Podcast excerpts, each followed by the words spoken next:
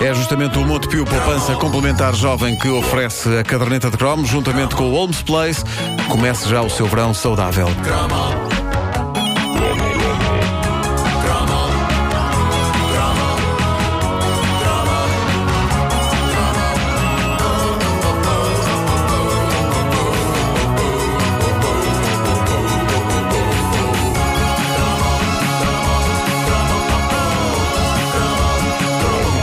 Outro dia fui a uma grande superfície de venda de brinquedos. É uma, é uma coisa que eu gosto de fazer sob o pretexto de que vou comprar alguma coisa para o meu filho ou para as crianças da família, mas na verdade eu não podia estar mais nas tintas para eles todos. E nunca vais a pequenas Eu superfícies quero é comprar, eu quero é comprar brinquedos para mim. Quero é comprar brinquedos para mim. Senhor Ah, Batata, senhor Batata! Só que eu não posso, ou quer dizer, eu posso, escudando-me por trás da séria e credível designação de colecionador. Só que com isto do colecionismo eu já não tenho espaço para mais nada. Longe vão os tempos em que eu assumia este meu vício descomplexadamente junto da minha mulher, ela não se chateia nada que eu seja colecionista, só que começa a ficar inquieta pela questão do espaço e eu próprio também começo a ficar inquieto, porque há coisas que eu já não, eu, eu- tão arrumadas não consigo tirar da caixa. E tu não que te, não te desfazes de brinquedos? Não dás?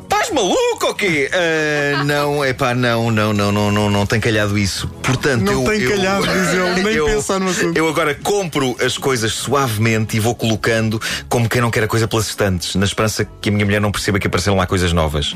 É, é claro que ela percebe, mas As por mulheres exemplo. percebem sempre isso. Pá, eu ando a colecionar as figuras dos marretas que estão à venda na loja Disney.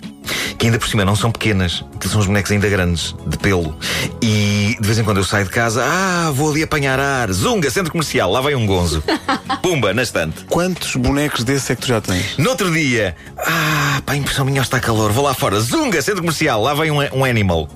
E aos poucos eu estou a juntar o elenco dos marretas no pouco espaço que resta no meu escritório, que é assim mesmo lá no cimo da A dada altura vais começar depois a colecionar os convidados também. Já tem sim. Ah, já quero, quero, quero, quero comprar a Rita Moreno.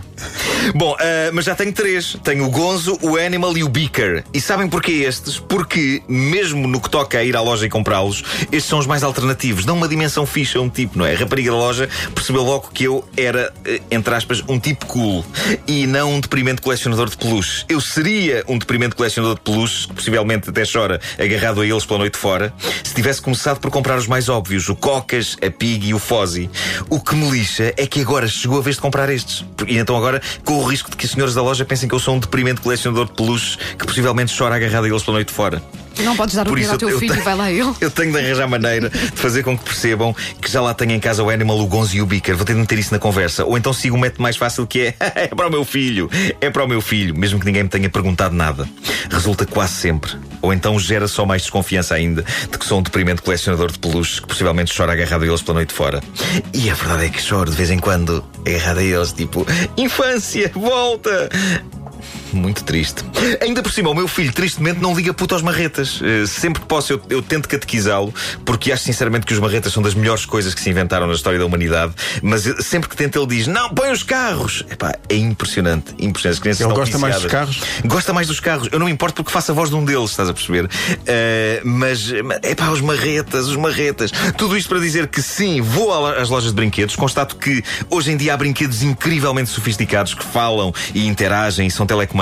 O que me levou a pensar como éramos tão pouco exigentes na nossa infância, mas ao mesmo tempo como era tão perfeito na sua simplicidade o clássico boneco de corda. Há cada vez menos bonecos de corda hoje em dia, mas eles eram grandes nas décadas de 70 e 80. Eu diria mesmo que uns bons 90% dos brinquedos que eu tive implicavam corda. Tinha que se dar, lembram-se daquele ritual do e lá iam eles. Não eram só os brinquedos, eu ainda me lembro do tempo em que os relógios eram quase todos de corda. Muito deu a humanidade à corda naquela altura. Eu acho que naquela época até os pacemakers eram de corda. Se um desgraçado e um utilizador de pacemaker se esquecesse de levar a mão ao peito e de dar à corda, podia morrer. Ou talvez as coisas não fazem bem assim. Eu tenho que ter cuidado com as aldrabices, porque há crianças a ouvir isto, não é? Mas neste- nestes momentos assim, eu autorizo-vos, pais de Portugal, a proferirem as palavras não ligues o Marco é parvo. Só nestes momentos. Noutros, eu quero que lhes digam, vês, é como o Marco que eu quero que sejas quando fores grande. Tá bom? Pronto. Os brinquedos de corda eram fenomenais pela maneira simples como nos faziam sentir deuses. Aquelas criaturas estavam dependentes da nossa mão para viver. E isso fazia-me sentir bem, fazia-me sentir poderoso, fazia-me sentir o senhor do universo. É incrível como isto soou tão perturbador. É verdade. A corda acionava carrinhos, naves, até famosos, aqueles famosos mergulhadores que se punham dentro da banheira e que É, davam aos pá, braços. tão não é? deprimente. Mergulhadores que ganharam uma nova dimensão quando o Pedro Almodóvar pôs um deles a nadar na água do banho da Vitória Abril, no filme Atom. Lembram-se dos bracinhos deles? Taca, taca, taca, taca. Mas as minhas Ela figuras eh, de corda preferidas eram as que tinham pezinhos que mexiam, lembram-se? Eu sempre fui um rapaz precoce e a razão porque as achava interessantes era porque essas figuras de corda me comoviam. Lá iam elas, com um ar extremamente bem disposto, largo sorriso no rosto, a caminho de lado nenhum. Era, era uma espécie de metáfora para grande parte da humanidade. E eu chegava a ficar com um nó na garganta quando via, por exemplo, um pato Donald amarrar insistentemente contra uma parede até a corda chegar ao fim e ele estava lá. "Nhis, nhis, nhis, nhis, nhis." A perseverança daquele boneco, a esperança dele de que houvesse algo mais do que aquela parede, embora só houvesse se eu me desse ao trabalho de ir lá mudá-lo de direção. E eu não ia, só para me sentir no domínio sobre o boneco de corda. Tem graça que tudo isto soa muito mais perturbador quando é dito em voz alta do que quando é só pensado.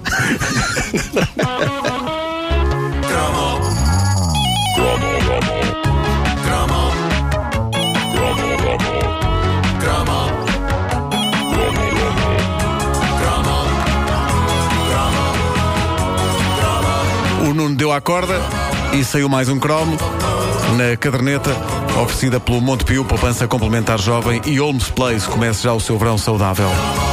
A seguir,